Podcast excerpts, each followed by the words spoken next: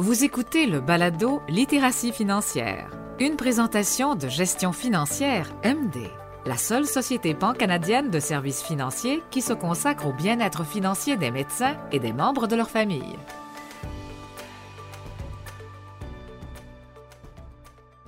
Rebonjour à tous. Merci de vous joindre à nous pour l'épisode de cette semaine. Si vous avez écouté notre épisode numéro 2, Comment financer vos études, vous vous rappellerez peut-être de ma voix. Je m'appelle Stéphanie Louis et je suis gestionnaire événementiel chez MD Financière. Aujourd'hui, nous explorons un sujet parfois tabou, l'univers fascinant de l'endettement, mais plus particulièrement des dettes étudiantes qui affligent les nouveaux médecins. Avec nous, pour nous faire part de ces conseils de professionnels, nous avons Elina Pacou, qui est une spécialiste en éducation pour les médecins en début de carrière. Donc, bienvenue au balado, Elina. Merci Stéphanie, je suis très contente d'être ici. Euh, j'espère que nous réussirons à rassurer les futurs médecins et leurs familles à propos de l'endettement et euh, comment naviguer un peu la gestion de la dette. Absolument, parce que comme on sait, il y a pas mal de personnes qui sont mal à l'aise de discuter les finances et surtout l'endettement, même si ça découle naturellement de la poursuite de leurs rêves. En fait, chez moi, je sais qu'on n'a jamais vraiment eu de conversation en famille en ce qui regardait de financer mes études, donc cela peut laisser un peu sous le choc. Exactement. De nos jours, il est très difficile d'étudier sans s'endetter, particulièrement en médecine. Alors, l'objectif de l'épisode d'aujourd'hui est euh, de vous exposer les différentes options qui s'offrent à vous pour la gestion et le remboursement de ces dettes, afin de vous éviter certaines erreurs de débutant, si on pourrait dire comme ça. Bon, ben, commençons par l'endettement de l'étudiant en médecine, mais comparativement à celui de l'étudiant moyen. C'est un excellent point de départ. Après tout, plus qu'on en sait, plus c'est facile de planifier et moins on a de chances de se retrouver dépassé par les événements. Alors, selon les plus récentes statistiques canadiennes disponibles, l'étudiant moyen termine ses études de premier cycle avec une dette de 28 000 Ce n'est pas le cas pour les étudiants en médecine, c'est plutôt 140 000 et ce montant n'inclut pas la résidence ni le fellowship selon le cas. Il tient pas non plus compte de l'état matrimonial de l'étudiant, ni d'une possible colocation avec une autre personne endettée. Donc, euh, c'est pas rare qu'au moment de commencer à exercer de plein droit, un jeune médecin soit dans le rouge de 200 000 dollars ou plus. Oh là là, c'est pas rien ça. Je sais, je sais, mais j'essaie pas de décourager quiconque. Lorsqu'on regarde les chiffres dans le vide comme ça, ça donne le vertige. Mais la bonne nouvelle est que tout comme la dette des étudiants en médecine est différente de celle des autres étudiants, les options pour la rembourser le sont aussi. Ce qu'il faut savoir, c'est que vous aurez un salaire pendant votre résidence. Donc, le parcours de vie d'un médecin varie d'une personne à l'autre et chaque médecin résident peut se retrouver dans une situation différente. Comme par exemple, vous pouvez être un ménage à revenu unique ou double. Il est très possible que vous avez déjà des enfants ou peut-être même une hypothèque. Alors, c'est possible que vous affectez une partie de votre salaire en résidence sur le remboursement de votre dette d'études. Et même en faisant des tout petits paiements, vous prendrez des bonnes habitudes et vous gardez un certain contrôle sur les intérêts. Bon, ben, en regardant ça, est-ce que la dette varie dépendant de sa provenance? Par exemple, si on regardait une carte de crédit versus la marge ou autre. Exactement. Les conditions et les délais de remboursement sont différents pour ces deux outils. Il y a même des différences au chapitre des intérêts à payer. Ainsi, la date à laquelle vous devez commencer à rembourser votre dette et la nature des paiements peuvent varier. Donc, pour nos auditeurs qui n'ont pas encore commencé leurs études en médecine, ou bien pour ceux qui ont réussi à affiner leur parcours des études à présent avec, par exemple, des épargnes, euh, il serait important de connaître les différences pour faire le bon choix dès le départ. Dans ce cas, décortiquons le tout. Effectivement, Stéphanie, comme tu l'as dit, pour les futurs étudiants qui nous écoutent et pour les parents des futurs étudiants aussi, le fait de bien comprendre les différences entre un prêt étudiant et une marge de crédit permet d'éviter bien de tracas au cours de route et de garder un certain contrôle finalement sur le niveau d'endettement qui est parfois inévitable pendant les premières années en médecine. Avant de parler des différences au moment de rembourser, premier des celles au moment d'emprunter. Avec le prêt étudiant, vous recevez tous les fonds d'un seul coup. Que vous utilisez l'argent ou pas, vous devez rembourser le montant total plus les intérêts.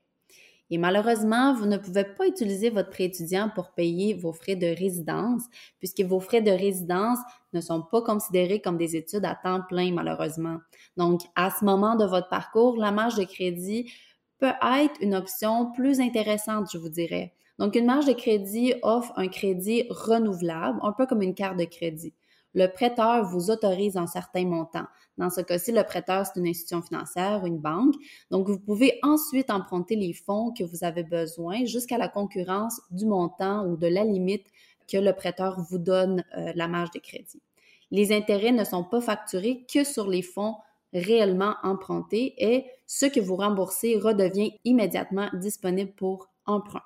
De plus, si vous pouvez utiliser votre marge de crédit pendant votre résidence, une fois que vous avez terminé votre formation et que votre période de grâce est passée, la plupart des institutions financières vous permettent de convertir votre marge étudiante en marge personnelle ou professionnelle, euh, tout dépendamment des termes employés par votre institution financière. Alors, gardez à l'esprit que certains prêteurs ne euh, considèrent pas vraiment le fellowship comme étant inclus dans la formation au fin du délai de grâce, ce qui pourrait devancer un peu la conversion en marge personnelle ou professionnelle, comme on le mentionnait plus tôt. Donc, si vous choisissez de ne pas convertir votre marge étudiante, elle sera transformée en prêt et vous devrez faire des paiements réguliers. OK, donc si je comprends bien, la marge de crédit offre peut-être un peu plus de souplesse que le prêt et peut être utilisée à plus long terme. Qu'est-ce qui pourrait faire pencher un étudiant alors pour le prêt si on dit que la marge c'est plus avantageux? Bon, en fait, le prêt et la marge de crédit présentent tous les deux des avantages. De façon générale, il est recommandé d'utiliser en premier les sources qui génèrent le moins d'intérêt. Donc, une fois que vous avez épuisé vos économies et tout argent, ce qu'on peut dire gratuit ou que vous avez à votre disposition, comme les bourses, vous pouvez utiliser vos prêts étudiants et ensuite, vous pouvez aussi, si on peut dire comme ça, piger dans votre marge de crédit. Ce qui distingue les deux, c'est pas tant le taux d'intérêt qui est souvent similaire, mais la façon que les intérêts sont calculés. Donc, c'est important de comprendre que les prêts étudiants peuvent varier tout dépendamment de la province où vous faites la demande. Par exemple, au Québec, nous faisons référence à l'aide financière aux études. Donc, aucun intérêt n'est facturé sur vos prêts étudiants pendant vos études. Et ce n'est que six mois après la fin de vos études à temps plein que le remboursement commence. Dès la fin de vos études, ce qui veut dire la fin de votre résidence, vous devez choisir une option de remboursement qui est proposée pour les six prochains mois, mais en général, vous payez les intérêts tout de suite après, la fin de vos études ou résidence, dans le cas où vous êtes encore euh, sous le programme de l'aide financière aux études. Alors, je vous encourage fortement de bien vous informer auprès de votre institution financière et de regarder les options qui se proposent à vous sur le site du gouvernement du Québec, euh, justement le programme de l'AFE, de l'aide financière aux études. Alors, en raison de la pandémie, vous n'avez pas à payer des intérêts sur les prêts que vous remboursez euh, pour la période du 1er avril 2021 au 31 mars 2022. Et cela s'applique seulement aux ententes de remboursement faites dans le cadre d'un programme d'aide financière aux études. En raison de la COVID aussi, le gouvernement a mis en pause un peu la, perception d'intérêt sur la partie fédérale des prêts étudiants jusqu'à mars 2023, évidemment pour les prêts qui contiennent la partie fédérale. Donc, cette mesure s'applique euh, pas à la, à la partie qui relève du provincial. En ce qui concerne la, suspension des intérêts pendant la résidence, il faut communiquer directement avec son prêteur. Par exemple, au Québec, le statut d'étudiant est conservé pendant votre résidence et vous n'êtes pas obligé de rembourser les intérêts.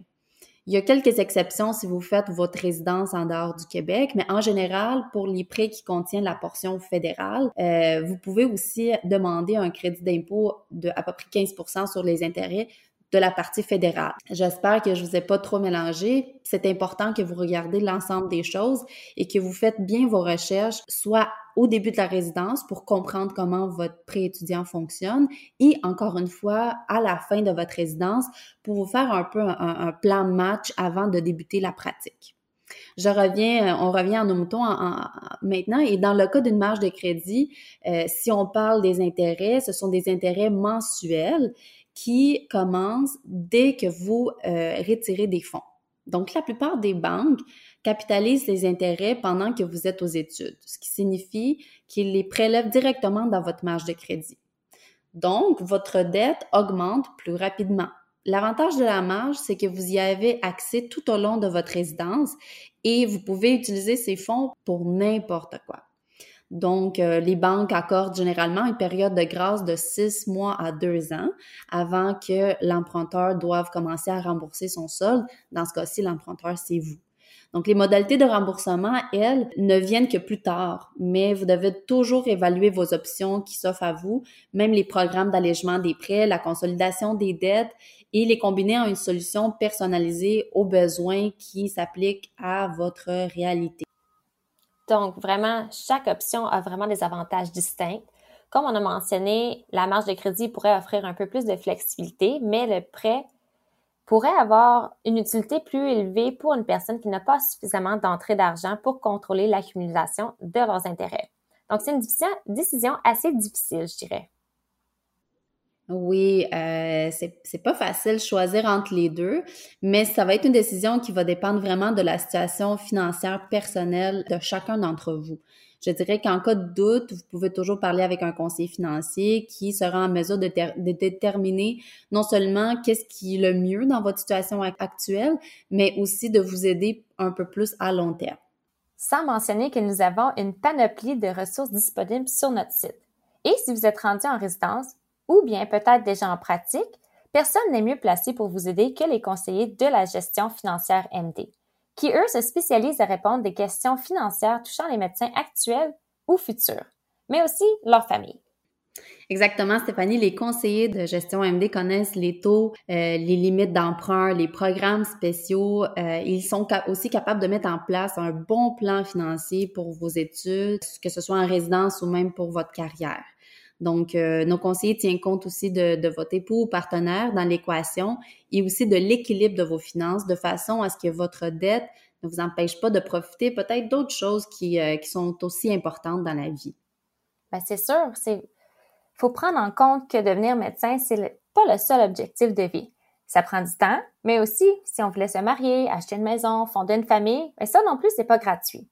Peut le médecin attendre avant d'exercer en plein droit pour vivre ces expériences, évidemment? Donc, maîtriser son niveau d'endettement est un bon moyen d'éviter de devoir se priver de ces beaux moments, mais aussi ouvre des portes pour des opportunités futures. Cela dit, passons maintenant aux stratégies de remboursement. Bonne idée. On va parler en fait un peu des avantages d'étudier en médecine euh, et qu'il existe des options qui peuvent faciliter le remboursement des dettes. Donc, un conseiller MD peut vous expliquer en détail tous les programmes d'allègement de la dette ou d'exonération du remboursement des prêts qui se présentent à vous. Et si vous aimeriez faire peut-être vos propres recherches, avant de rencontrer quelqu'un, je vous invite fortement à explorer notre section Apprendre qui vous donne accès à plusieurs ressources, incluant des articles et des calculatrices qui ont été vraiment conçues pour votre réalité. Donc, une fois que ces ressources seront épuisées, il faut savoir que chaque type de dette a ses propres mensualités minimales et que si vous ne les payez pas, vous vous exposez à des pénalités et même à une diminution de votre cote de solvabilité ou la cote de crédit. Donc, si vous commencez à rembourser votre dette, euh, que ce soit pendant votre formation ou à la fin de votre délai de grâce, la logique dicte que vous devez rembourser votre dette la plus coûteuse en premier. Par cela, je ne veux pas dire que c'est celle au solde le plus élevé, mais bien celle qui a le taux d'intérêt le plus élevé. Donc, après avoir fait tous vos paiements minimums, euh, vous devez affecter tout argent supplémentaire au remboursement de cette dette. Ce n'est qu'une fois que cette dette complètement remboursée que vous passerez à la deuxième plus coûteuse et ainsi de suite. C'est ce qu'on appelle un peu la méthode boule de neige. OK, mais si après vos paiements obligatoires et vos autres dépenses, vous n'avez pas les liquidités nécessaires pour payer plus que le minimum sur vos dettes coûteuses, qu'est-ce qu'on fait? Ben, en fait, les paiements mensuels minimum, ça s'accumule assez rapidement, je te dirais. Donc, euh, un conseiller MD pourrait analyser votre situation en détail pour voir qu'est-ce qui serait la meilleure chose à faire. Euh, ici, en fait, c'est une option pour vous de consolider vos dettes. Donc, vous pouvez, par exemple, utiliser votre marge de crédit pour rembourser toutes vos autres dettes. Ben, je comprends pas trop comment ça fonctionne. Est-ce que c'est pas la même chose de payer une dette avec une autre dette? Tu te ramasses quand même avec plusieurs dettes? Oui et non. Je sais que ça peut être un peu mélangeant, mais si vous empruntez des fonds pour rembourser un autre, en fait, c'est comme vous empruntez des fonds pour rembourser un autre emprunt, je suis tout à fait d'accord. Mais comme le taux d'intérêt sur votre marge de crédit, il est beaucoup plus bas que celui de vos cartes de crédit, en fait, cette solution peut devenir un peu plus rentable à long terme. Euh, en fait, elle est tout indiquée que pour le remboursement de, de cartes de crédit. Donc, si c'est avantageux pour vous, vous pouvez garder d'autres dettes à faible taux d'intérêt, comme vos prêts étudiants, hors de la consolidation, afin de pouvoir continuer à profiter des intérêts différés et des crédits d'impôt, par exemple. Mais la consolidation des dettes sur une marge de crédit peut être une bouffée d'air frais, je vous dirais, pour votre budget, en plus de ne pas représenter qu'un seul paiement minimum à faire par mois. Ça vous donne beaucoup plus de flexibilité pour rembourser une dette ou même investir peut-être pour des projets qui vous tiennent à cœur, comme l'achat d'une maison et même pour votre retraite. OK, c'est vraiment une bonne idée. Je pense que j'ai beaucoup de gens qui oublient que les médecins n'ont pas accès à un fonds de pension et qui doivent épargner par eux-mêmes pour la retraite, justement, comme mentionné. On sait que plus on commence tôt, plus c'est payant. En effet, euh, je sais que beaucoup de gens hésitent à épargner ou à investir alors qu'ils sont encore très endettés. Ils se disent, mais pourquoi rester assis sur cette grosse somme d'argent si je peux l'utiliser pour rembourser mes dettes? Une fois que vous commencez à gagner de l'argent, ça peut être avantageux de commencer à faire des placements, même si vous avez encore beaucoup de dettes. Donc, que vous décidez d'ouvrir un CELI ou que vous souhaitez constituer un, petit portefeuille de placement, le plus tôt, c'est toujours le mieux. Donc, le temps, c'est vraiment la clé d'un placement fructueux. Et avec suffisamment de temps, même un petit montant peut devenir une petite fortune. Cela vous permet également de vous familiariser avec les fluctuations du marché et ça vous permet aussi de prendre des bonnes habitudes d'épargne. Une bonne stratégie, c'est vraiment de mettre une partie de chaque paye de côté et avec le temps, vous allez voir avec un, plus gros revenu, votre dette fondra et vous pourrez augmenter ce montant euh, graduellement. Ce qui compte, c'est que vous avez déjà pris une bonne habitude et que vous aurez déjà appris à euh, budgéter en conséquence. C'est vraiment des excellents points. Je crois que la leçon à tirer est de toujours penser à l'avenir. Et je sais que ça peut être difficile pour les étudiants en médecine parce que les années de formation sont aussi exigeantes que stressantes. Et de voir les dettes s'emplir, ça peut vraiment, vraiment être stressant. Mais laissez-moi vous rassurer. Il n'y a rien de mal à laisser une dette à taux faible d'intérêt courir si cela vous donne la possibilité d'épargner pour l'avenir.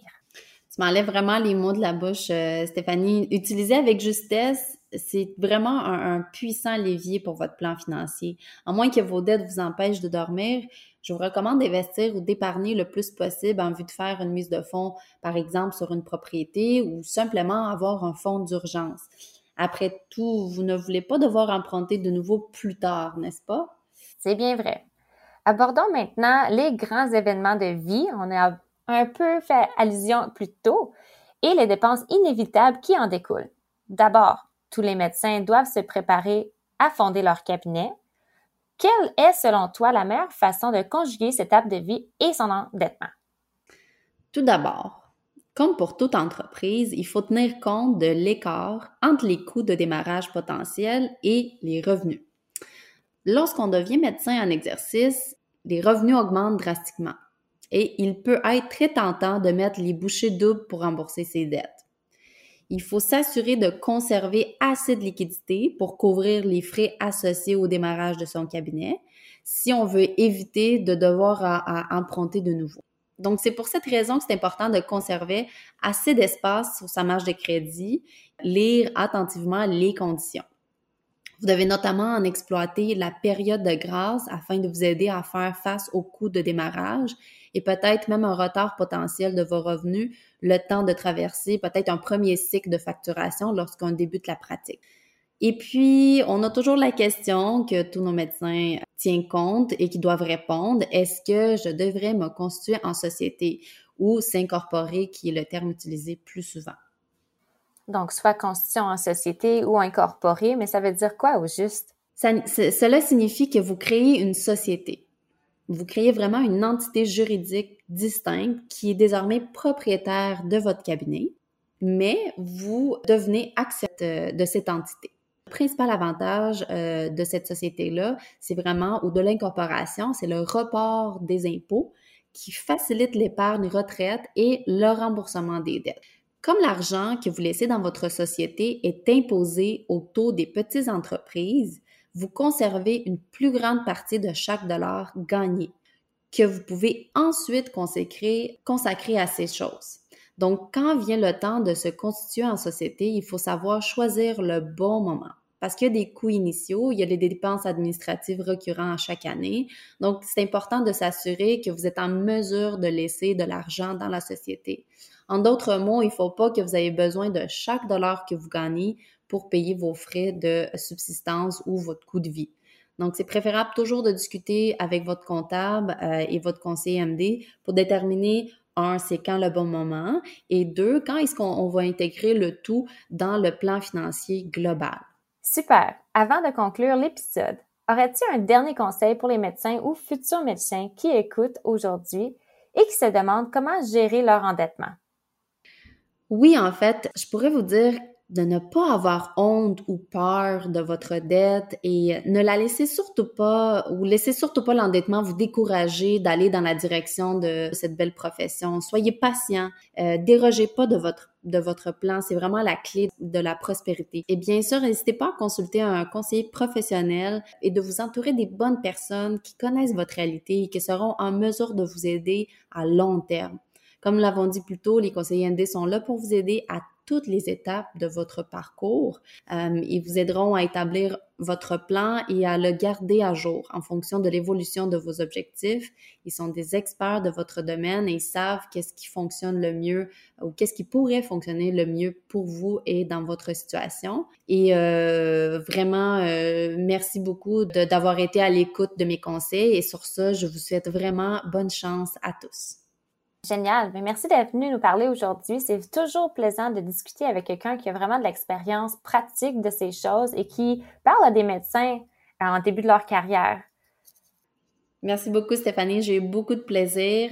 N'oubliez pas de vous informer avant de prendre des décisions, de toujours, toujours, toujours parler avec les bonnes ressources, les bonnes personnes, parce que des ressources, il y en a partout, mais c'est à vous de choisir ce que vous voulez euh, avoir à long terme. Et finalement, comme toujours, un gros merci à tous nos auditeurs. Nous espérons que l'épisode d'aujourd'hui a répondu au moins à certaines questions et a apaisé certaines de vos inquiétudes. Nous souhaitons une excellente carrière. Encore une fois, c'était Stéphanie et Elina, mais manquez pas notre prochain épisode. Vous venez d'écouter le balado Littératie financière, une présentation de gestion financière MD. Pour plus d'informations ou pour trouver un conseiller, visitez le md.ca.